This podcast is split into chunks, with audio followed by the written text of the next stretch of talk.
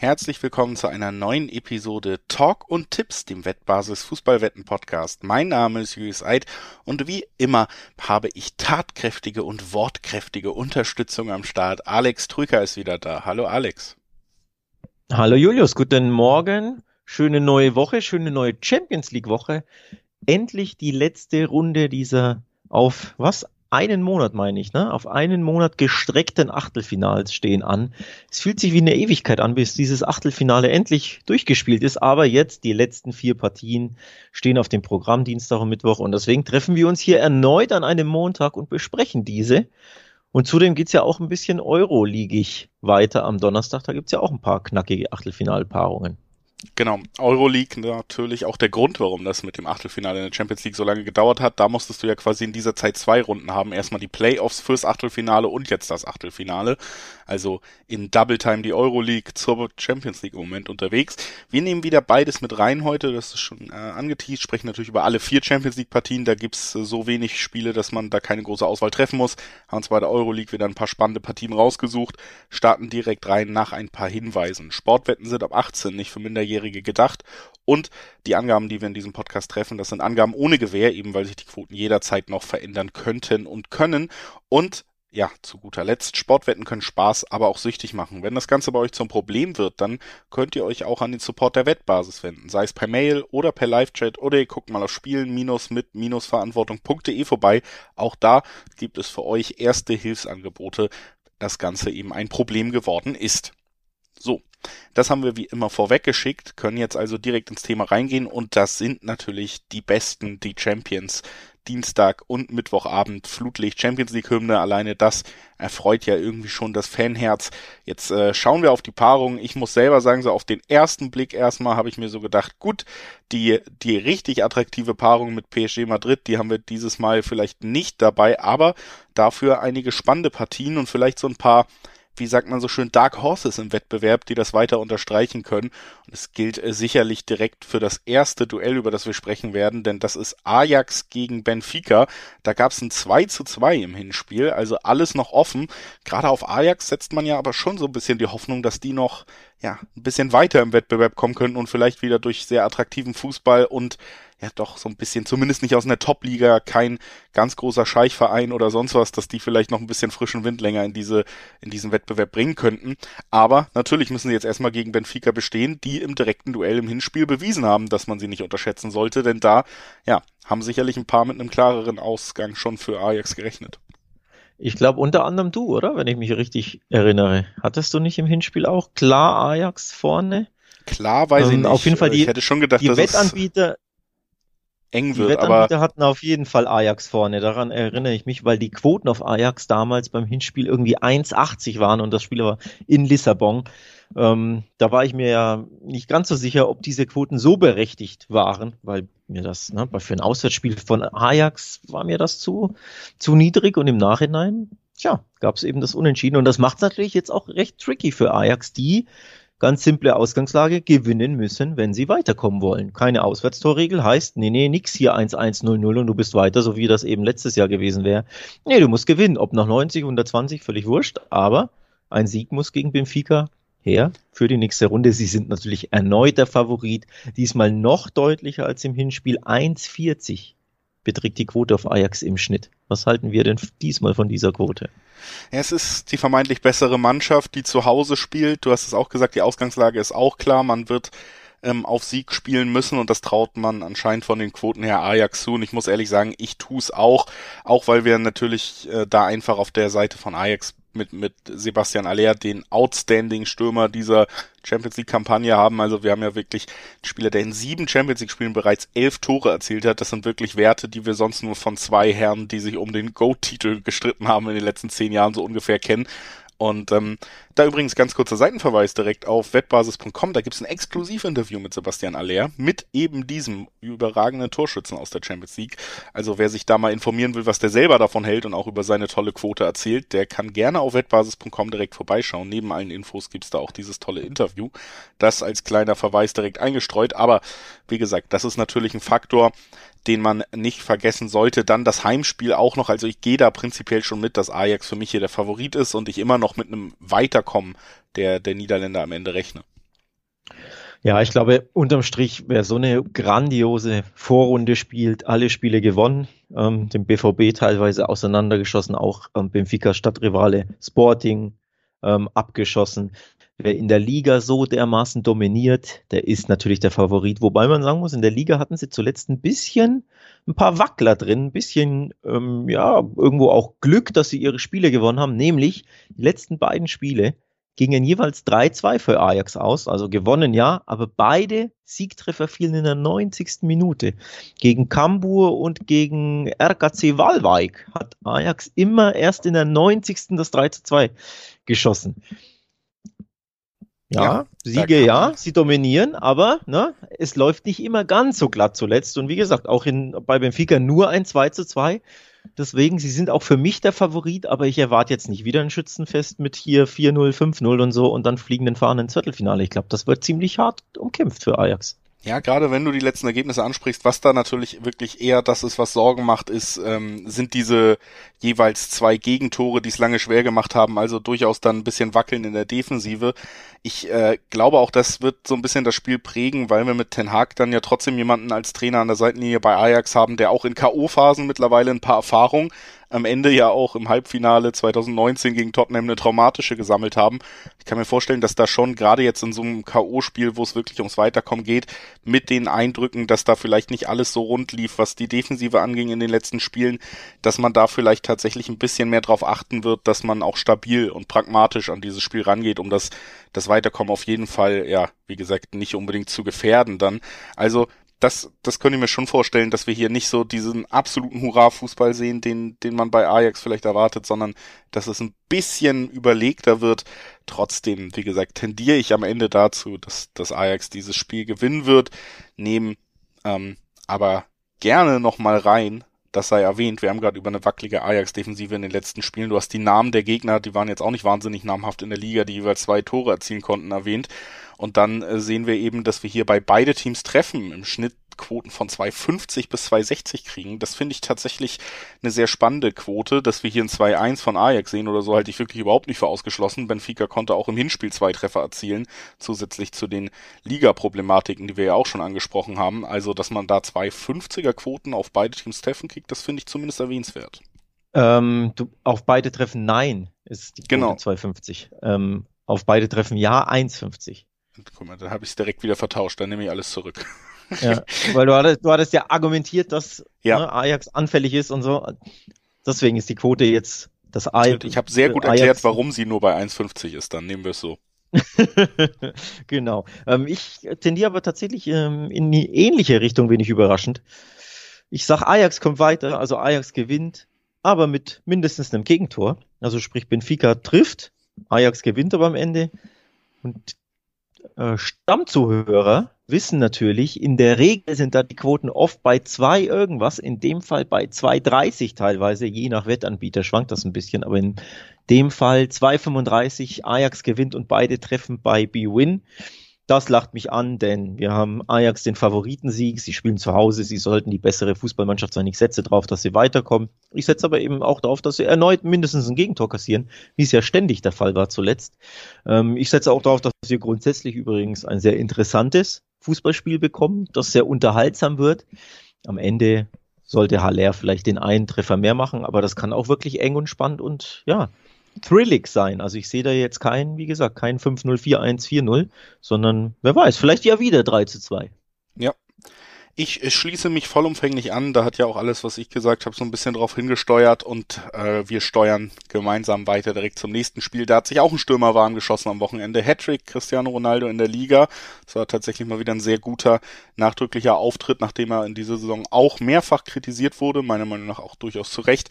Und jetzt hat er sich aber mit drei Treffern zurückgemeldet, Tom Brady zurück aus dem Ruhestand geholt und ähm, ja, ist jetzt am Start für das Duell zwischen Manchester United und Atletico Madrid im Old Trafford. Das Hinspiel, das lief tatsächlich so, wie wir es uns vorgestellt haben und hier besprochen haben. Zwei Mannschaften, ja, am Ende ein 1 zu 1, beide mit großen Problemen in dieser Saison wieder. Sicherlich beide, würde ich jetzt sagen, nicht in der Prime, die diese Mannschaften schon mal hatten. Äh, Gerade Atletico hast du natürlich auch nochmal einen spezielleren Blick drauf. Im spanischen Fußball würde ich schon sagen, tun sich in dieser Saison irgendwie schwer und kassieren natürlich auch viel mehr Tore. Also ist einfach vom, von der Art, wie man Atletico-Ergebnisse lesen kann in dieser Saison, ist es natürlich was komplett anderes. Normalerweise bist du in Champions League-Spiele reingegangen, hast immer gesagt, gut, Atletico kann natürlich immer mit zweimal 1-0 oder 0-0 weiterkommen, so ungefähr. Das ist, schaffen sie in dieser Saison ja eben nicht so, ne? Immerhin haben sie sich zuletzt aber tatsächlich konsolidiert. Ähm, fünf Siege in Folge gab es in La Liga. Das gibt natürlich Auftrieb, Trieb, das gibt Selbstbewusstsein, drei davon zu null, aber eben zuletzt auch gegen den FC Cardis nur ein 2 zu 1. Klar, das Ergebnis reicht völlig und Atletico ist ja die B-Note egal, ne? ob die 1-0 gewinnen, 2-0, 2-1 und ob die 30 Prozent oder 70 Prozent Ballbesitz haben, ist denen ja wurscht. Hauptsache drei Punkte. Die haben sie eingefahren gegen den Abstiegskandidaten. Spielerisch war es erneut sehr, sehr, sehr dürftig und wenn das am Ende 0-0 oder 1-1 ausgeht, kann sich keiner von, bei Atletico beschweren. Also das war wirklich ein Arbeitssieg, wie er zu Buche steht, aber eben erneut mit Gegentor, wie es ja so häufig der Fall war. Die Abwehr von Atletico ist nicht gefestigt. Sie haben sich zuletzt ein bisschen gefestigt wegen fünf Siegen in Folgen. Das ist positiv, aber es bleibt trotzdem einfach fragil, vor allem von den Leistungen her. Die sind einfach nicht so stetig, dass du sagst, das wird jetzt so weitergehen. Das ist insgesamt einfach wackelig in dem, in der Saison beim spanischen Meister und deswegen mache ich mir tatsächlich Sorgen um den spanischen Meister, ob sie hier weiterkommen können gegen Manchester. Ich glaube, das wird brutal schwer. Ja, gerade weil eben United dann, auch wenn es keine Heim- und Auswärtstorregel mehr gibt, aber trotzdem haben sie jetzt eben das Heimspiel, das spielt ja durchaus eine Rolle, einfach was so Siegchancen angeht. Sie haben jetzt, Atletico muss anreisen in ein anderes Land, äh, Manchester eben mit dem, mit dem Heimspiel und dann eben, wie gesagt, auch einem guten Auftritt am Wochenende im Rücken, einem Cristiano Ronaldo, der sicherlich auch nochmal alles auf den Platz bringen wird, um in seinem Wettbewerb nochmal zu unterstreichen, dass er eben doch noch nicht komplett zum alten Eisen gehört. Also ich finde, da gibt's wirklich schon so ein paar Punkte, die dann eher Richtung Manchester deuten, da bin ich völlig bei dir. Ich glaube wieder, dass wir hier ja trotzdem zwei Mannschaften haben, die jetzt gar nicht in der Lage sind, uns ein absolutes Spektakel zu bieten. Äh, Real PSG war ja auch zum Beispiel vom Tempo oder so einfach ein anderes Level noch als das, was ich mir hier erwarte. Aber ich könnte mir schon vorstellen, dass der, der Hausherr am Ende so ein bisschen doch das bessere Ende hat. Ähm, und, und dass da United tatsächlich weiterkommen könnte und das auch in der regulären Spielzeit und das ist mit 220er Quoten natürlich auch beileibe nicht schlecht bewertet im Dreiweg, ne? Das ist äh, ziemlich interessant, überhaupt die Quoten interessant. Auf Atleticos Sieg gibt's eine 360, das ist schon auch ziemlich interessant. Macht aber natürlich auch grundsätzlich äh, schwer zu tippen, ist ein klarer Indikator dafür, dass das ein, ein sehr, sehr ausgeglichenes Spiel grundsätzlich ist. Ähm, schon ziemlich auf das Messer schneide, auch wenn Man United durch das Heimspiel natürlich ähm, favorisiert ist und vor allem durch das am Ende ja doch sehr, sehr gute Auswärtsergebnis für ein Spiel, bei dem Man United ich würde sagen, 75 Minuten lang nicht stattfand. Die waren ja nicht auf dem Platz.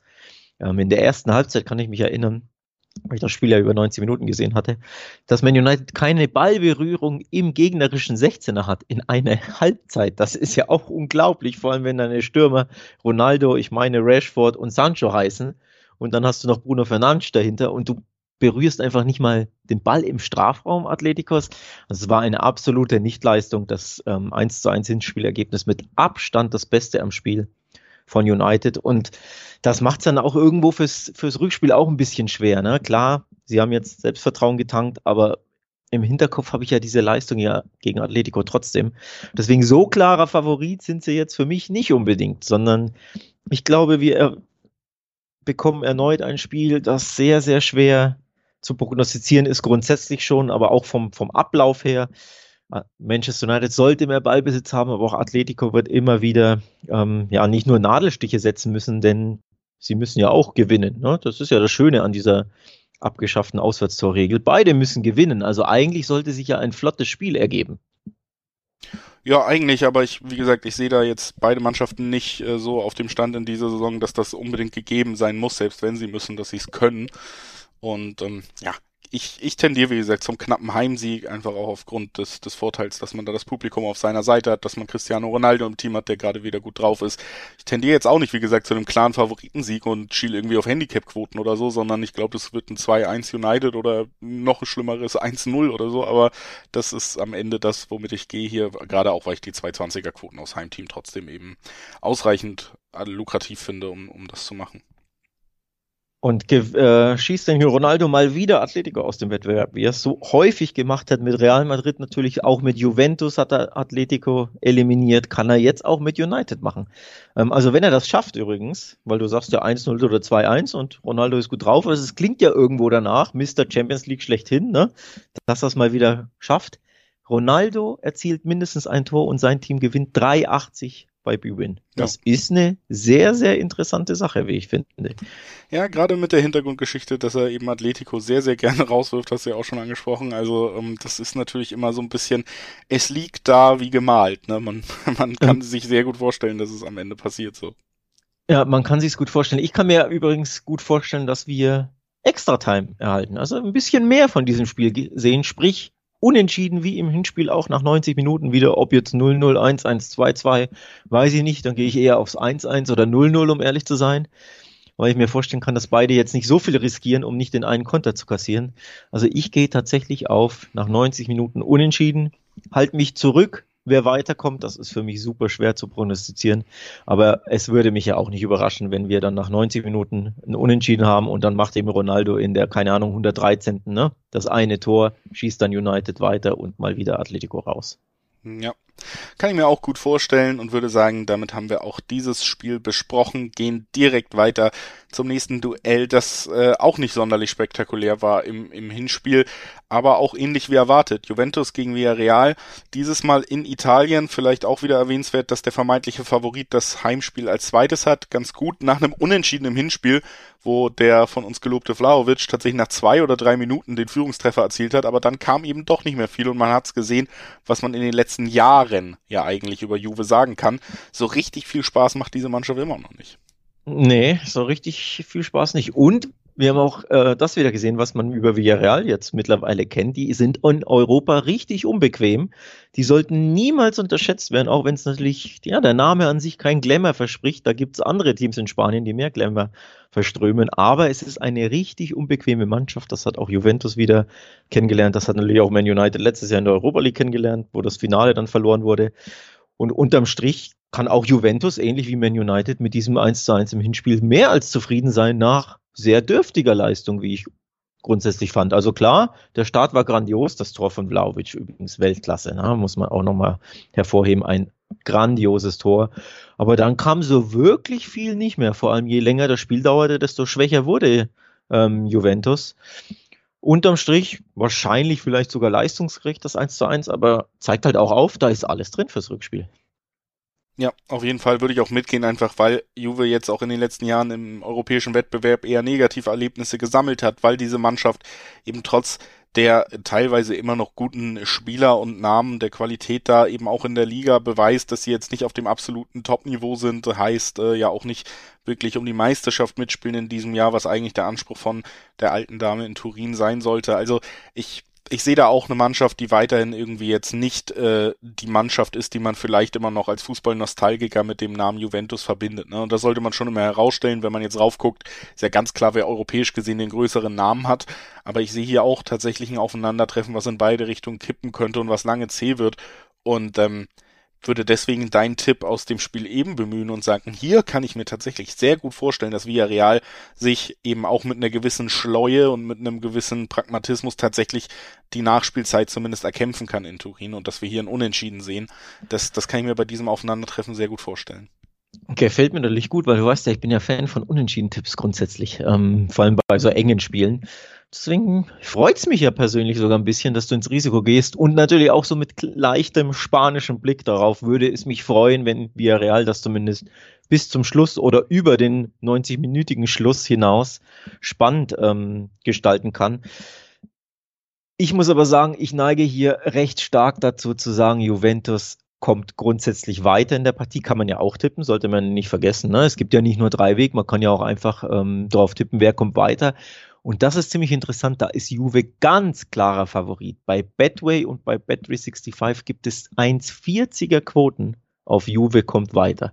Das ist ziemlich niedrig, spricht eine ziemlich deutliche Sprache. Für mich fast schon zu deutlich. Also so krass ist für mich Viral jetzt nicht der Außenseiter, auch wenn mein Bauchgefühl auch sagt, unterm Strich könnte sich Juve weiterwirken, aber jetzt nicht zu 1,40er Quoten. Also ähm, das Pendant dazu ist natürlich, dass Viral weiterkommen das finde ich sehr interessant. 260 gibt's da. Nur weiterkommen, völlig egal wie, ne? Ob nach 90, nach 120, nach Elfmeterschießen. 260 Viral kommt weiter. Ja, das ist ja der Punkt, den ich eben meinte. Da spiegelt sich dann doch wieder, dass Juventus einfach der so viel größere Name ist und dass man sich irgendwie ja. immer noch nicht so richtig vorstellen kann. Vielleicht, Mensch, Juve fliegt gegen Villarreal raus, das macht irgendwie keinen Sinn, aber ich halte es auch nicht für ausgeschlossen, ehrlich gesagt. Auch wie gesagt, da gab es ja schon ein paar Enttäuschungen und ich finde auch, dass sie weiterhin spielerisch, es ist einfach ein, eine Mannschaft, die wahnsinnig zehn Fußball spielt über weite Strecken und wenn es dann mal nicht gelingen will mit dem Eintreffer, dann, dann kann es natürlich schnell auch irgendwie kritisch werden in so einem K.O.-Spiel am Ende, was es jetzt natürlich nach dem, nach dem Unentschieden im Hinspiel auf jeden jeden Fall ist. Deswegen würde ich da tatsächlich auch sagen, das wäre mir fast zu niedrig, um, um da dann noch zu sagen, Juve kommt sicher weiter. Gerade weil ich ja auch mit der Verlängerung und dem Unentschieden rechne. Und da ist dann natürlich sowieso alles möglich, ne? Dass man im Elfmeterschießen in Europa erfolgreich sein kann, das hat Villarreal bewiesen, haben ja so die Euroleague gewonnen am Ende im Elfmeterschießen gegen United auch einen deutlich größeren Namen, wo vielleicht die Quoten ähnlich gewesen wären vor dem Spiel oder waren. Also deshalb, ich äh, lobe noch ein bisschen Villarreal, deswegen halte ich mich da fern und glaube, die, die schaffen es, Juve zumindest in der regulären Spielzeit einen Unentschieden abzutrotzen. Du, ich kann mir das super gut vorstellen. Ähm, 1,90, 1,95 auf Juve ist übrigens grundsätzlich auch eine ein interessante Sache. Ne? Die, die, Quoten sind einfach für so ein 2-1, wo der Siegtreffer von mir aus in der 86. fällt. Da wäre auch keiner überrascht auf der ganzen Welt, ne? wenn das Spiel komplett wieder ausgeglichen ist und dann hat Juve diesen einen Lucky Punch hinten raus. Ähm, Quoten sind interessant auf Juventus. Ich sag auch, das kann super eng werden, das kann gut und gerne in die Verlängerung gehen, weil Villarreal mittlerweile auch abgezockt ist und auch diese Erfahrung auf europäischem Parkett hat und weil sie grundsätzlich, glaube ich, auf Augenhöhe mit Juventus sind. Ähm, klar, dann kann das eine Tor kann immer mehr fallen, vor allem für die Heimmannschaft natürlich, wenn die auch so ähm, abgezockt ist. Aber grundsätzlich erwarte ich ziemliche Augenhöhe. Das kann easy in die Verlängerung gehen. Ich fürchte aber spätestens in der Verlängerung besseres Ende für Juventus. Die sind nämlich mittlerweile richtig, richtig gut drauf für ihre Verhältnisse. Zumindest klar, immer noch nicht Erster oder Zweiter in, in Italien, aber seit zwölf Spielen ohne Niederlage und wenn man das Supercoppa-Finale ähm, gegen Inter rausrechnet, wo sie nach Verlängerung verloren haben, also da stand es ja nach 90 Minuten dann auch unentschieden, sind sie sogar seit 21 Pflichtspielen nach 90 Minuten ohne Niederlage.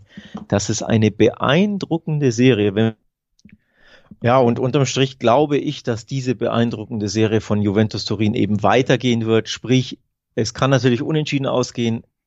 Unterm Strich werden sie aber, fürchte ich aus spanischer Sicht, aus leicht spanischer Sicht, weiterkommen. Sprich, entweder nach 90 Minuten, nach 120 oder eben, ja, durchs Elfmeterschießen. Aber die Serie Juventus wird aufrechterhalten und am Ende werden die Italiener, ähm, denke ich, im Viertelfinale stehen. Ja, kann ich mir auch vorstellen, aber widerspricht ja auch nicht unbedingt dann meinem Tipp mit dem mit dem Unentschieden zum Ende. Das wäre ja nee, auch ein überhaupt ungeschlagen. Nicht, überhaupt nicht. Also ähm, deswegen kann ich mir immer noch vorstellen, dass es da auch trotzdem in die Richtung geht. Wir sind gespannt und äh, würden sagen, wir schließen jetzt einfach direkt am Anschluss dann auch mal die Champions League ab mit dem letzten Spiel Lille gegen Chelsea und die große Frage, fährt Thomas Tuchel die Mannschaft im Siebensitzer wie angekündigt nach Lille oder werden die Reisekosten doch noch erstattet? Anders, weniger polemisch gesagt, wir haben hier einen Favoriten, der auch das Hinspiel gewinnen konnte, eigentlich wenig Fragen offen, wenn man ehrlich ist der amtierende Champions League Sieger, aber natürlich eine Mannschaft, die in, ja, in sehr viel Trouble ist, wie der Engländer gerade sagen würde. Und da ist natürlich schon die Frage, wie gehen sie damit um? Wie, wie halten sie sich unter diesen Voraussetzungen? Ne? Ich glaube, es spricht wenig dafür, dass sie sich beeindruckt zeigen von diesen Turbulenzen rund um den Verein, rund um Abramovic. Ähm, man hat es ja am Wochenende gesehen und auch bei Norwich, ne, da war es ja schon, war es ja schon das Thema. Sie hatten ja am Donnerstag ein Premier League Spiel, das haben sie gegen Norwich 3 zu 1 gewonnen. Da war es ja auch schon der Tumult da rund um den Verein. Jetzt am Wochenende am Sonntag ein Pflicht 1-0 gegen Newcastle United, also zwei Siege inmitten dieser Krise rund um Abramovic. Dazu eben dieses 2 zu 0 im Rücken gegen Lille. Übrigens von uns meine ich sogar prognostiziert. Ich glaube, wir hatten beide 1 zu 0 Chelsea auf dem Zettel. Also es sieht alles schon so aus, als würde Chelsea hier, denke ich, ähm, am Ende unterm Strich die, die nächste Runde erreichen, das Viertelfinale. Ich glaube nicht, dass sie das anbrennen lassen, denn ähm, es gibt keine Anzeichen, dass das irgendwie die Mannschaft so beeinflusst, dass sie hier rauscrashen würden. Also das wäre, glaube ich, schon ein Schock aus Chelsea-Sicht. Ja, das auf jeden Fall. Was man sagen muss, ist das Spiel gegen Newcastle jetzt, das war schon ein sehr glücklicher Sieg, spätes Harvards Tor, tolle, vor allen Dingen auch individuelle Leistung, wenn man gesehen hat, wie er diesen Treffer da erzielt hat. Also das war schon sehr beeindruckend, aber äh, auch ein bisschen Glück gehabt vorher. Ich finde, es hätte durchaus einen Meter für Newcastle geben können in einer Situation, der wurde dann nicht gegeben. Also da das war jetzt nicht der stärkste Auftritt, was aber reinspielt, was wir vom Hinspiel dann eben auch schon gesagt haben, weil wir mit dem zu Null Sieg gerechnet haben, ist, dass diese Abwehr die immer noch das, das Prunkstück unter Tuchel ist, die ja auch zum, zum Champions League Sieg geführt haben und zu der sehr erfolgreichen ja, ersten, zum ersten Teil, wo er sehr erfolgreich war in seiner Amtszeit, ähm, die, die steht halt weiterhin, ne? Also das wackelt weniger als die Offensive. Und das heißt, ähm, es ist für mich auch nicht vorstellbar, dass Lille dann eben unter diesen Voraussetzungen gerade auch noch diesen Rückstand aufholen kann. Also das ist ja auch noch ein weiterer Punkt, wo man sagen muss, wie, wie soll das genau funktionieren? Wie sollen sie diesen Rückstand sich äh, sich zurückholen können quasi. Also da bin ich dann auch, äh, man hat es bei dir, glaube ich, auch so ein bisschen rausgehört, deiner Meinung, dass das nicht mehr wackeln sollte, eben auch, weil das Hinspielergebnis einfach gut genug ist. So. Und ähm, eben, eben. Jetzt natürlich trotzdem noch so die 0 -0. Frage. Also wenn wir im Hinspiel einen Handicap-Sieg gesehen haben, mit dem rechne ich jetzt nicht unbedingt, sage ich mal. Ich könnte mir vorstellen, dass es eben eher dann so ein 1 zu 0 wird oder so. Ihnen reicht ja auch das 0-0. Also sie müssen ja nicht mehr gewinnen. Das ist ja das. Sie können wackeln, sie können, äh, müssen nicht überzeugen. Die Mannschaft kann ja trotzdem irgendwo in der Leistung ein bisschen affektiert sein durch diese Abramovic-Geschichte. Weil sie können halt sich einen Unentschieden erlauben, sie können sich ein 0-1 erlauben, sie werden ja trotzdem weiter. Und sie können eben sehr, sehr gut verteidigen. Deswegen würde es mich tatsächlich nicht überraschen, wenn dieses Spiel einfach nur 0-0 endet und Chelsea da einfach ja nur das Nötigste tut, mit dem Wissen, wir haben das 2-0 im Rücken. Also selbst wenn Lille das eine Tor schießt, ja, müssen sie ja nicht mal, nicht mal wirklich viel, also muss Chelsea ja nichts riskieren oder nicht aufs Tor gehen. Also die Ausgangslage ist so gut. Ähm, ich, wie gesagt, kann mir gut vorstellen, dass sie da einfach das Nötigste wieder tun. Du hast es angesprochen, gegen Newcastle war das nicht so berauschend, der Auftritt. Klar, da war sicherlich auch irgendwo Lille womöglich schon ein bisschen im Hinterkopf.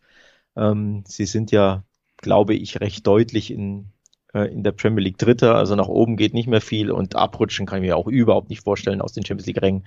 Von daher glaube ich schon, dass dann der Fokus auch am, Donner am Sonntag, sorry, bereits auf das Mittwochspiel lag. Ja, nicht ganz auszuschließen. Am Ende ist es natürlich in dieser Konstellation zu dem, was wir gerade sagen, relativ interessant, dass beide Teams treffen Nein Zweierquoten bekommt, ne? Weil das ist für mich tatsächlich mhm. sehr, sehr naheliegend bei diesem Spiel. Das ich kann mir genauso wie du sogar gut vorstellen, dass vielleicht keine Mannschaft trifft. Und selbst das halte ich für, für realistisch, so 0-0, wie du es auch angesprochen hast. Und deswegen finde ich die Quoten da natürlich schon sehr interessant. Also beide Teams treffen Nein, Chelseas Defensive hält, Lille kann kein Tor erzielen. Sie wissen, es geht um alles und auch Chelsea selber, wenn es hapert, dann eher defensiv als offensiv. Also da, da tendiere ich stark hin, weil ich die Quote dann tatsächlich auch sehr freundlich gewählt finde im Moment. Chelsea ohne Gegentor 2,30er Quote, in dem Fall bei B-Win. Ist ja auch interessant, ja. Ähm, grundsätzlich. Ne? Dann hast du das 0-0 abgedeckt, aber auch ein, ein, Sieg von Chelsea zu 0. Ähm, kann man sich ja mal ins Auge, äh, kann man mal ins Auge fassen. Unterm Strich sind wir uns einig, Chelsea kommt weiter. Und egal wie, am Ende sollte daran nicht zu rütteln, zu rütteln sein. Also es wäre wirklich eine faustige Überraschung, wenn Lille hier dieses Ding noch drehen kann. Sieg Lille ist übrigens gar nicht so hoch datiert. 4,20 im Schnitt. Das finde ich sogar okayisch, oder? Ja. 1,90 auf Chelsea. Würde ich mich jetzt nicht zwingend trauen, wobei man natürlich sagen muss, Lille muss aufmachen. Sie müssen zwei Tore aufholen. Sprich, Chelsea wird natürlich schön Platz bekommen, Umschaltmomente, Kontersituationen, ähm, Kante Balleroberung und dann ne, ähm, werden sie Platz haben und dann am Ende, wenn es lange 0-0 steht und je mehr Lille riskieren muss, desto wahrscheinlicher, wahrscheinlicher wird ja auch der Chelsea-Sieg und nicht, dass es 0-0 bleibt, weil sie eben diese, diesen Platz bekommen werden. Und deswegen sind so die 1,90, 1,95, die es auf Chelsea gibt, dann irgendwo doch ziemlich interessant und lukrativ, wie ich finde, weil nochmal, je länger 0-0, desto mehr Platz hat Chelsea und den werden sie, glaube ich, dann schon nützen. Ja. Ich glaube, da kann man am Ende wenig widersprechen, tendiere in dieselbe Richtung und sage, hier machen wir den Cut aus der Champions League, übergeben nochmal weiter für euch. Wenn ihr möchtet, könnt ihr natürlich nicht nur den Podcast von der Wettbasis hören, sondern euch auch das Videoformat angucken. Da ist der äh, geschätzte Alexi Menüsch, den wir auch zweimal im Podcast hier hatten, um über PSG Real zu sprechen, dieses Mal zu Gast, um über alle anstehenden Spiele im Achtelfinale der Champions League zu reden. Einfach auf YouTube, Wettbasis, beidfüßig heißt das Format und dann könnt ihr euch da auch auf Videoform nochmal angucken, wie Alexi das so handelt. Also ähm, das unsere kleine Empfehlung noch nebenbei, bevor wir den Sprung direkt, würde ich sagen, in die Euroleague machen. Und äh, das erste ist tatsächlich das Spiel, was am meisten verspricht. Leverkusen gegen Atalanta. Da haben wir äh, vor dem Hinspiel gesagt, dass werden viele Tore fallen, obwohl es nur ein Hinspiel ist. Wir hatten völlig recht. Also diese Mannschaften haben tatsächlich gehalten, was sie versprechen. Das passiert ja auch nicht immer, wenn man spektakuläre Hinspiele vorhersagt, gerade in Wettbewerben, aber das hat gut geklappt für uns, muss man sagen. Andererseits äh, gibt es so ein paar schlechte Nachrichten für Leverkusen jetzt, nachdem man am Wochenende gegen Köln verloren hat, äh, spielt sie jetzt halt eben schon am Ende, auch wenn es ein ordentlicher Auftritt war, auch wenn noch was möglich ist mit der Niederlage aus dem Hinspiel im Rücken, ohne Wirtz, der hat sich langfristig verletzt, Schockverletzung äh, tatsächlich, der Kreuzbandriss bei einem der talentiertesten und besten Spieler Deutschlands in dieser Saison. Frimpong musste auch verletzt runter, also es häufen sich so ein bisschen die Personalprobleme vor einem immer noch sehr schweren Spiel, weil du musst jetzt eben gegen Atalanta zurückkommen, ne? Ja, das macht nicht viel Hoffnung. Also erstmal tragisch natürlich ähm, wird dann auch die, die Schwere der Verletzung, nicht nur an sich, dass er verletzt ist, ist ja tragisch für den Rest der Saison, sondern auch Kreuzbandriss. Ne? Das sind ja sechs plus Monate, das ist, das ist verheerend. Ähm, gute Besserung an dieser Stelle und natürlich verheerend für Leverkusens Chancen, hier das Viertelfinale zu erreichen, denn sie haben ein 2-3 aufzuholen, sie müssen gewinnen, ohne ihren besten, zweitbesten Spieler im Kader. Schick ist zwar auch wieder ähm, ich meine im Aufbautraining, aber ob da es für Donnerstag reicht, das wird halt knapp. Also ohne Würz und ohne Schick gegen dieses Atalanta, das immer für Tore gut ist, das wird richtig, richtig schwer für Leverkusen. Das wird auf jeden Fall schwer. Also zumindest kann man, glaube ich, nochmal zusätzlich, wenn man über die besten Spieler bei Leverkusen redet, sagen, gut, ein Diaby streitet sich da auch noch irgendwie drum in dieser Saison. Ähm, aber klar ist, da fehlen super wichtige Spieler. Es war auch ein kleiner Schock, äh, auch mental sicherlich nochmal äh, das Köln-Spiel zu verlieren, auch nicht die, die größte Freude, die da jeden Spieler irgendwie hatte. Also da, da kommt schon ein bisschen was zusammen, was man eher als Hypothek vor diesem Spiel nehmen kann. Und äh, wenn man sich dann den Hinspielauftritt anguckt, kann ich mir vorstellen, gerade mit den Vorzeichen, dass jetzt auch ein K.O.-Spiel ist, dass Atalanta auch auf Teufel komm raus sicherlich nicht in der Lage sein wird, einfach zu Null zu spielen und sich hinten reinzustellen. Das wissen sie auch selber. Erwartet uns ein ähnlich wirklich schönes K.O.-Spiel jetzt. Also ich glaube, das kann man schon sagen aus aus Fansicht, die, wenn man einfach spektakuläre Spiele sich auf, dann haben wir hier wieder eine gute Ausgangslage. Aber ich sehe da auch so ein bisschen mittlerweile dann doch die, die Probleme sich häufen bei Leverkusen und, und habe schon so ein bisschen das Gefühl, das könnte sehr schwer werden, dass die am Ende weiterkommen. Ich glaube, es wird wirklich sehr, sehr schwer, weil einfach die Schlüsselspieler jetzt verletzt fehlen, plus eben, was ja alles andere als Selbstvertrauen getankt durch die Niederlage gegen Köln, also auch zwei, zwei Niederlagen am Stück in Bergamo und jetzt im Nachbarschaftsduell, ich darf ja Derby nicht sagen, ähm, gegen den FC. Zur Unzeit, natürlich jetzt, wo die Wochen der Wahrheit ähm, im März und April anstehen, plötzlich der, der Schwung von Leverkusen weg, der ja wieder da war. Auch das ist irgendwie typisch Leverkusen, ne? dass sie dann wochenlang einen grandiosen Schwung haben, grandiose Form, tolle Spiele zeigen und dann plötzlich ist der Stecker sofort gezogen. Ne? Und jetzt eben diese zwei Niederlagen in Folge und dann eben jetzt direkt das Rückspiel gegen Atalanta und das musste jetzt natürlich auch noch unbedingt gewinnen. Ich fürchte, Herr Eid, dass Leverkusen rauscrasht in der Europa League. Ja, äh, ich, ich würde es auch nicht ausschließen. Also das könnte ich mir tatsächlich auch vorstellen, habe ich ja auch schon so ein bisschen angedeutet. Und ich könnte mir vorstellen, dass das am Ende in dem Spiel passiert, was vielleicht sogar unentschieden ausgeht. Also ich traue denen dazu, dass es irgendwie dann doch so ein tragisches Aus wird auch noch. Ne? Es fehlt dir das eine Tor für die Verlängerung am Ende. Also unentschieden halte ich bei diesen Mannschaften eh nicht für ausgeschlossen, weil ich sie schon auch von den Spielanlagen ähnlich sehe, von, von der Qualität auf Augenhöhe sehe. Das hat man auch im Hinspiel schon mal gesehen. Was, glaube ich, trotzdem wieder natürlich absoluter einfacher ist, einfacher Tipp ist, ist beide Teams treffen ja mit 1,50, deshalb auch nur bewertet, wo man auch drauf gucken kann bei so einem Spielen, ist dann doch das Over-Under. Ich finde Over 3,5 tatsächlich mit 240er Quoten ziemlich interessant, weil ich mir auch genau das Szenario, was ich gerade gesagt habe, in so einem 2-2 sehr gut vorstellen könnte bei diesem Aufeinandertreffen. Das wären über 3,5 Tore. Also das sind so, so die Sachen, wo ich hintendiere. Ähm, wie wär's denn mit einer Kombi? Beide Teams treffen und Over 2,5. Ähm, das ist das, was ich erwarte. Und dann, ja, kannst 2-1 in die eine, in die andere Richtung ausgehen. Du hast das 2-2, du hast mal wieder ein 3-2 in die eine oder andere Richtung. Also beide treffen. Also das Atalanta-Tor, mindestens das eine, ist für mich eine Safe-Bet, um ehrlich zu sein. Ähm, und Leverkusen trifft ja auch gerne, auch wenn Würz jetzt fehlt. Aber na, für das zumindest das eine Tor sind sie auch gut, dass es ein Spiel, in dem Tore fallen sollten. Also grundsätzlich, wenn man sagt, das Both to Score mit 1,50er Quoten ist einem ein bisschen zu niedrig, dann eben die Kombi aus beide Treffen und äh, mehr als zwei, fünf Tore liegt für mich sehr nahe und am Ende ähm, um ehrlich zu sein, würde es mich auch nicht überraschen, wenn Atlanta auch dieses Rückspiel gewinnt. Ähm, und dann reden wir über Quoten von drei bis zu 3,0. Ich glaube, die Spitzenquote hat aktuell ähm, B-Win mal wieder mit einer 3,0. Das ist richtig, richtig interessant. Ähm, ich finde, das kann man schon auch ins Auge fassen. Also wenn es auch hier wieder, ne? Es steht in der 75. sagen wir mal 1 zu 1. Leverkusen muss aufmachen. Leverkusen ist hinten ja eh alles andere als sattelfest grundsätzlich schon gesprochen. Atalanta ist unglaublich spielstark. Dann kann es da auch wieder erneut den Sieg der Italiener geben. Ja, ausschließen würde ich den tatsächlich auch nicht. Äh, auch mit den Vorzeichen und vor allen Dingen der Ausgangslage aus dem Hinspiel.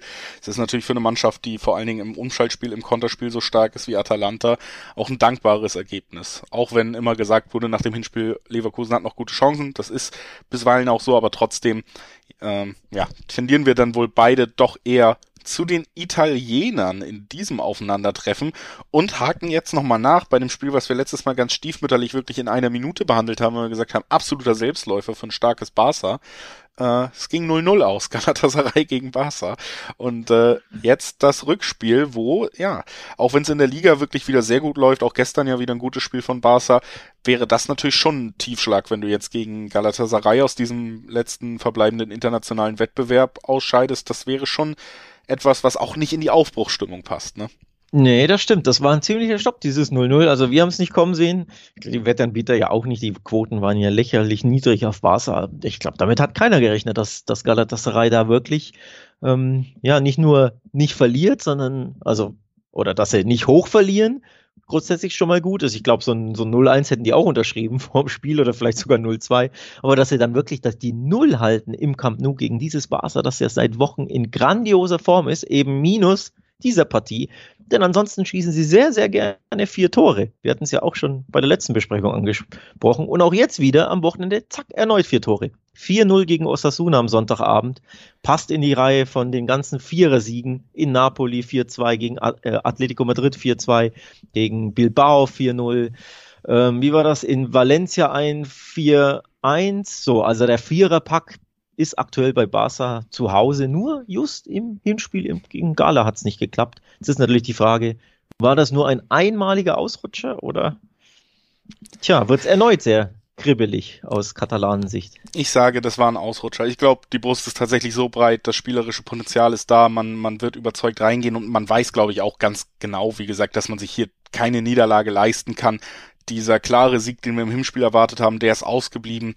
Ich erwarte in einem Hin- und Rückspiel, in so einem Matchup, wo, wo ich die Mannschaft, die eine so stark favorisiere, dass wir da trotzdem dann natürlich das Weiterkommen Barca haben. Und ganz ehrlich, Alex, dich wird es sicherlich freuen zu hören, auch aus Fansicht. Ich sage, das wird ein Handicap-Sieg für Barca mit einer Zweierquote. Oh, das ist mutig, das ist mutig. Ich finde es übrigens interessant, wenn man guckt, wer kommt, also grundsätzlich die Quoten sind erneut abstrus hoch. Galatasaray hat eine Achterquote auf den Heimsieg. Eine Achterquote. Die haben das Hinspiel 0-0 im Camp Nou überstanden. Mhm. Und jetzt eine Achterquote, das finde ich schon mal erstaunlich. Also für diejenigen, die ein bisschen zocken wollen, die Quote ist verrückt. Es gibt vier 80er aufs Remis, okay. 1,40 auf Barca, also klare Favoritenrolle, sprich, die Wettanbieter geben dir irgendwo recht. Da wird ganz klar gesagt, der Barca-Sieg, der ist irgendwo Pflicht natürlich, der wird eintreffen. Finde ich einfach interessant, aber noch erstaunlicher finde ich, dass Barca weiterkommen. 1, 22 bis 1,15 teilweise die Quoten bei den verschiedenen Wettanbietern aufs Weiterkommen Barcelona. Nach einem 0 zu 0 zu Hause und du spielst jetzt auswärts. Das finde ich dann doch irgendwo bemerkenswert, denn das ist ja keine gute Ausgangslage. Also ich fände die Quoten irgendwo auch sehr niedrig, wenn Barca 1-0 gewonnen hätte. Aber es ging 0-0 aus. Ja, gut, das ist bei dir wahrscheinlich Quoten? aber auch ein bisschen Zweckspessimismus jetzt. Also wir sind nee, uns ja schon einig, dass nee, das 0-0 nee, sehr überraschend ist und auch nicht in die restliche Form von Barca passt im Moment. Aber ne? es geht ja um Ausgangslage. 0-0. Jetzt spielt der Favorit, klar, der Favorit ist, aber der Favorit spielt nach einem 0-0 zu Hause in der Fremde und muss das Spiel gewinnen. Keine Auswärtstorregel. Ein, mit einem 1 zu 1 bist du nicht weiter, so wie früher. Das 0-0 ist ja kein gutes Ergebnis mehr. Du hast ja zu Hause dein Gegentor nicht kassiert, das ist mittlerweile völlig wurscht. Der FC Barcelona muss in Istanbul gewinnen, um weiterzukommen und hat aufs Weiterkommen eine teilweise 1,17er Quote. Nicht auf den Sieg, sondern aufs Weiterkommen. Das ist, mir ist das zu niedrig nach einem 0-0. Das wollte ich nur anmerken. Ich sage jetzt nicht, sie werden, sie scheiden aus. Das wäre für mich ein absoluter Schock, aber mir ist die Quote aufs Weiterkommen schlicht und ergreifend nicht gerechtfertigt. Ja, gut, äh, weiß ich nicht. Also, wenn du, ich, ich gehe schon davon aus, dass sie, selbst wenn es nochmal 0-0 werden würde, würde man in der Verlängerung dann am Ende sich durchsetzen können. Also es würde alles andere als ein äh, Sieg für Barca würde mich hier tatsächlich sehr überraschen und damit geht ja das Weiterkommen trotzdem einher. Ja. Man muss ja zu Galatasaray auch noch ein Wort verlieren, nicht nur hier aus Quotensicht reden. Die sind in der Liga, in der heimischen Super League, ich meine nur 13 meilenweit weg von den europäischen Rängen und ich glaube näher dran an den Abstiegsrängen als an den europäischen Rängen, auch wenn es Abstiegsgefahr gibt es auch keine, also es ist absolutes Niemandsland, aber einfach erstaunlich, ne, wie mittelmäßig Galatasaray oder schwach, enttäuschend Galatasaray in dieser Saison ist, haben ja auch den Trainer gewechselt im Januar, Dominik Torrente, ähm, mein ehemal, der ehemalige äh, Guardiola Co-Trainer übrigens, bei Barca, bei Bayern, bei Man City war Torrente jeweils Guardiola Co-Trainer, also kennt den FC Barcelona sehr gut, zack, im Hinspiel gab es ein 0-0. So, muss man ja auch ein bisschen den Hut vorziehen und zeigen, hey, so ein Selbstläufer war das ja trotzdem nicht, auch wenn Barca klarer Favorit ist. Die Sache ist natürlich, dass Barca von beiden Spielen keins gewinnt, wäre dann schon ein Riesen-Upset. Ne? Also zumindest eins sollten sie gewinnen und dann sind wir beim Thema Favorit und dann sind wir beim Thema 1,40er Quote auf den Barca-Sieg. Kann man für den Kombischein vielleicht sogar so mitnehmen, oder? Ja, also da wäre ich mir auch tatsächlich, sage ich jetzt mal ganz selbstsicher, da, da habe ich irgendwie wenig Zweifel, dass das tatsächlich eine, eine sehr gute Möglichkeit ist, dass wir da am Ende einen Barca-Sieg sehen. Formulieren wir es vorsichtig, äh, aber trotzdem bestimmt. Ähm, Dein Handicap-Tipp gibt eine Zweierquote, ne? Ich habe gerade genau, nachgesehen. Ja. Hat mich jetzt interessiert, wie, wie riskant das ist. Ja, die zwei, die lächelt mich natürlich an, aber ich glaube, das wird schon auch ein Hexenkessel, ne? Also das erste Tor, wenn Gala das schießt, dann wird's aber richtig kribbelig, ne? Auch bei dir mit deinem Tipp. Ja, aber wie gesagt, ich bin da tatsächlich selbstsicher und sage, dass das klappt am Ende für Barca relativ souverän würde damit tatsächlich auch sagen, lass uns direkt aufs nächste Spiel gucken. Was wir in unserer Besprechung noch rausgesucht haben, ist das Duell zwischen Frankfurt und äh, Betis. Und da hat Frankfurt uns, würde ich sagen, im Hinspiel so ein bisschen positiv überrascht. Sehr, sehr schweres Spiel bei Betis, äh, haben wir beide gesagt und nicht unbedingt damit gerechnet, dass Frankfurt da tatsächlich die, die, den Sieg mitnimmt und sich in so eine gute Ausgangslage bringt. Ich hätte gedacht, das ist ja noch ein bisschen offener und sie brauchen einen sehr spektakulären Abend zu Hause. Das sie das in Europa können, das wissen wir, aber auch auswärts funktioniert Auch da, berauschender Abend, starke Leistung, hätte auch höher ausgehen können. Natürlich auf beiden Seiten, muss man sagen. Aber trotzdem hätte Frankfurt da ein, zwei Chancen mehr genutzt, würden wir über einen noch deutlicheren Ausgang reden.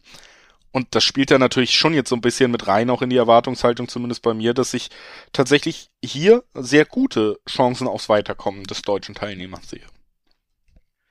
Ja, absolut. Also der zweite Upset aus spanischer Sicht, die zweite Enttäuschung aus spanischer Sicht, dass ähm, Frankfurt da so gut mithalten kann, hatten wir beide nicht auf dem Schirm, aber sie haben ja hoch verdient gewonnen und sie hätten ja wesentlich höher gewinnen müssen. Also allein Santos Boré hatte ja den Elfmeter noch, den er verschossen hat und dann noch zwei gute Chancen. Also eigentlich muss das ja Frankfurt bequem mit Handicap gewinnen. Also ein 3-1 oder 4-1 muss das fast ausgehen.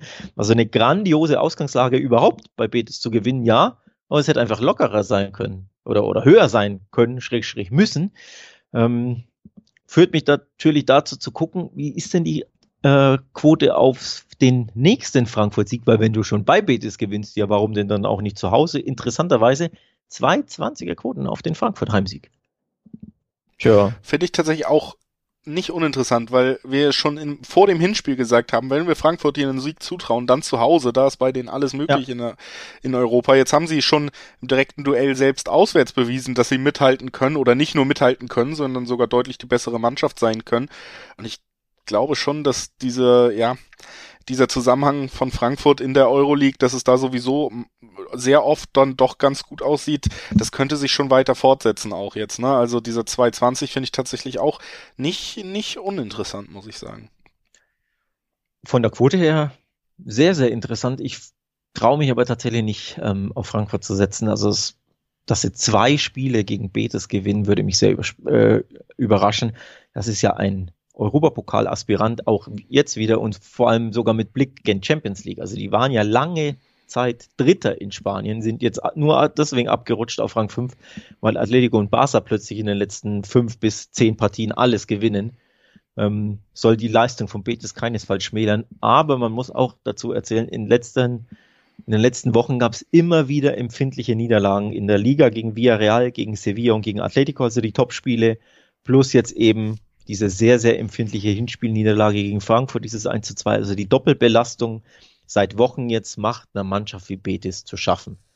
Damit hatten sie jetzt Probleme gegen Frankfurt. Da, sie haben mich negativ überrascht oder enttäuscht im Hinspiel.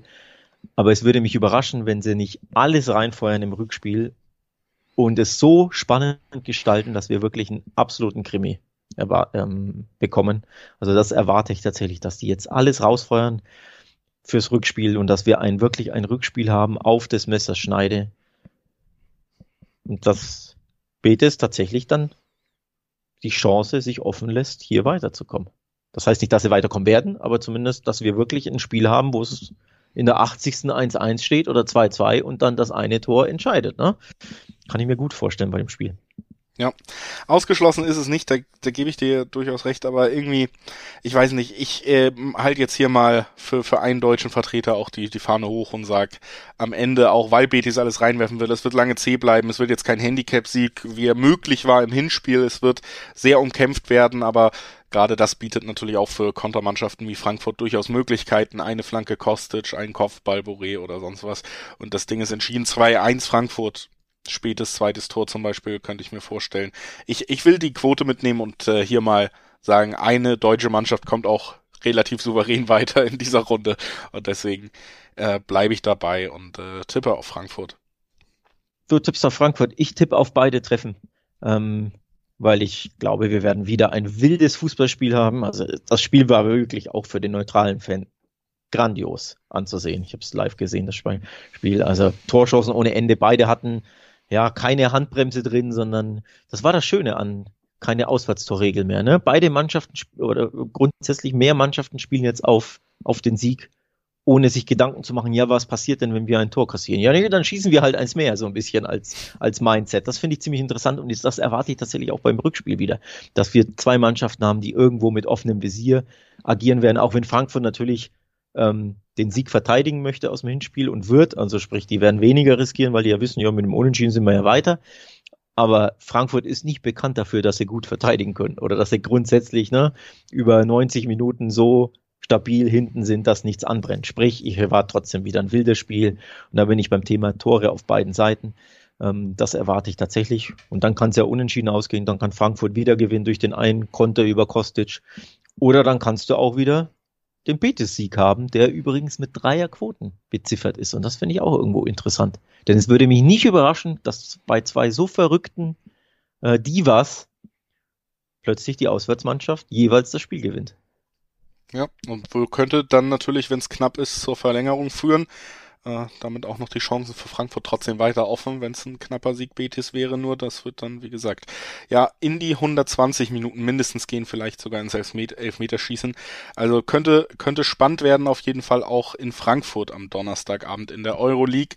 Lass uns noch auf das letzte Spiel in unserer Aufzählung blicken. Das war dann doch wieder das, was wir auch beide hier so erwartet haben, nämlich ein enges Aufeinandertreffen. Am Ende konnte die Heimmannschaft gewinnen. Sevilla, die Profis äh, in der Euroleague oder in den europäischen Wettbewerben haben 1 zu 0 gewinnen können gegen West Ham im Hinspiel. Jetzt umgekehrte Vorzeichen. West Ham zu Hause, auch eine Mannschaft, die wir meiner Meinung nach auch durchaus zu Recht nach den Auftritten in den letzten eineinhalb Jahren unter David Moyes hier gelobt haben. Die haben jetzt die Chance, das eben nochmal ungeschehen zu machen. Und die Frage ist so ein bisschen, ob Sevilla ja so eine Führung aus dem Hinspiel noch aus der Hand gibt oder ob die dann eben doch hart genug sind, um es mal so zu sagen, um das einfach irgendwie über die Zeit zu bringen. Ne? Ja, abgezockt sind sie. Hinspielergebnis, glaube ich, überrascht niemanden. Das ist das typische 1-0 von Sevilla, weil Sevilla wirklich das neue Atletico geworden ist in der Saison. Also sehr, sehr viele minimalistische Leistungen an sich, aber auch sehr, sehr viele minimalistische Ergebnisse. Also 1-0 Sevilla ist ihr absolutes Lieblingsergebnis in, der, in dieser Saison. Sie sind unfassbar heimstark. Sie machen oft nur das Nötigste und eben diesen einen Treffer mehr. In der Fremde reicht es oftmals übrigens nicht zum Sieg, dieser Minimalismus. Also da gab es zuletzt immer wieder, vor allem gegen ganz, ganz kleine Teams, Unentschieden. 1-1 bei Rayo, 0-0 bei Alaves, 1-1 bei Espanyol, 0-0 bei Osasuna.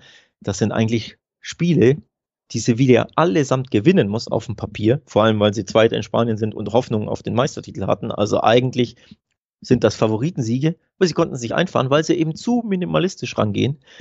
Nur jetzt in der Europa League reicht dieser Minimalismus, ja, oder er würde reichen, weil du das Hinspiel gewonnen hast. Sprich ein 0-0 oder 1-1, damit ist Sevilla weiter und darauf werden die auf jeden Fall gehen. Also, das ja. ist ihr Ding. Ja, und ich glaube auch, dass, also wir deswegen, also eins werden sie erreichen, es werden nicht wahnsinnig viele Tore fallen, ne? Und wenn wir hier dann gucken, auch schon die under 2,5 Quote bei diesem Spiel ist nur bei 1,70. Das ist sehr niedrig tatsächlich für, für solche Aufeinandertreffen, gerade in europäischen Wettbewerben. Also da erwartet man ähnliches und was dann eben auch natürlich mit sowas so ein bisschen damit zusammenhängt, ist beide Teams treffen nein. Das gibt 1,80er Quoten, also zum Beispiel, wenn man da kombinieren kann, äh, variiert natürlich von Wettanbieter zu Wettanbieter, aber Sevilla kommt weiter und beide Teams treffen nein. Am Ende dieses Abends wäre eine Kombination, die durchaus Sinn macht. Ich glaube auch, am Ende ist Sevilla da den Schritt abgezockter, den Schritt weiter in der Erfahrung auf internationalem Niveau in K.O.-Wettbewerben und das wird sich rechnen, indem man eben dann auch auswärts West Ham am Ende zur Verzweiflung bringen kann und wird. Das kann ich mir schon gut vorstellen, deswegen tendiere ich da in die Richtung. Das Spannende ist ja das Unentschieden, das ihn ja reicht ähm, zum Weiterkommen. Darauf haben sie sich in der Fremde fast schon spezialisiert in der Liga. Acht ihrer 15 Ligaspiele in Spanien endeten Remis von Sevilla. Ich habe ja ein paar Ergebnisse schon genannt gegen kleine Teams. Die haben erst ähm, acht Gegentreffer in der Fremde kassiert, die Sevillanos. Das ist erstaunlich. Also die Abwehr ist das Prunkstück. Das ist mit Abstand die beste ähm, Abwehr in der Fremde im ganzen spanischen Oberhaus. Also da sind wir bei deinem Thema. Ne? Wenig Tore, under 2,5 Sevilla wird aufs 0-0 spielen, vielleicht schießen sie das eine Ding und dann geht's halt 1-1 aus. So. Aber auf jeden Fall wenig Tore gehe ich absolut mit, gehe ich d'accord. Und wenn Sevilla verteidigen muss und möchte, oftmals können sie das dann auch. Ja. Genau, also das ist auch so ein bisschen bei mir das Gefühl, was da eben eben mit reinschwingt. Also, das war unsere Vorschau auf alle Champions League-Spiele, auf ausgewählte Euroleague-Spiele. Man hat es rausgehört, durchaus spannende Partien dabei, auch wenn sie auf den ersten Blick, wie gesagt, vielleicht nicht so namhaft sind wie die Partien gerade in der Champions League, die wir letzte Woche besprechen konnten. Trotzdem eine Menge drin in der Königsklasse, auch in dieser Woche in der Euroleague. Und äh, wir hoffen, ihr hattet Spaß bei diesem Podcast. Sollte das der Fall gewesen sein, müsst ihr gar nicht lange auf die nächste Folge warten, weil logischerweise haben wir uns direkt standardmäßig am Donnerstag wieder, sprechen da über die Liga-Vorschau. Also auch das steht aus und wird von uns erledigt. Bis dahin wünschen wir euch aber erstmal viel Spaß mit dem europäischen Fußball unter der Woche und sagen bis bald. Ciao.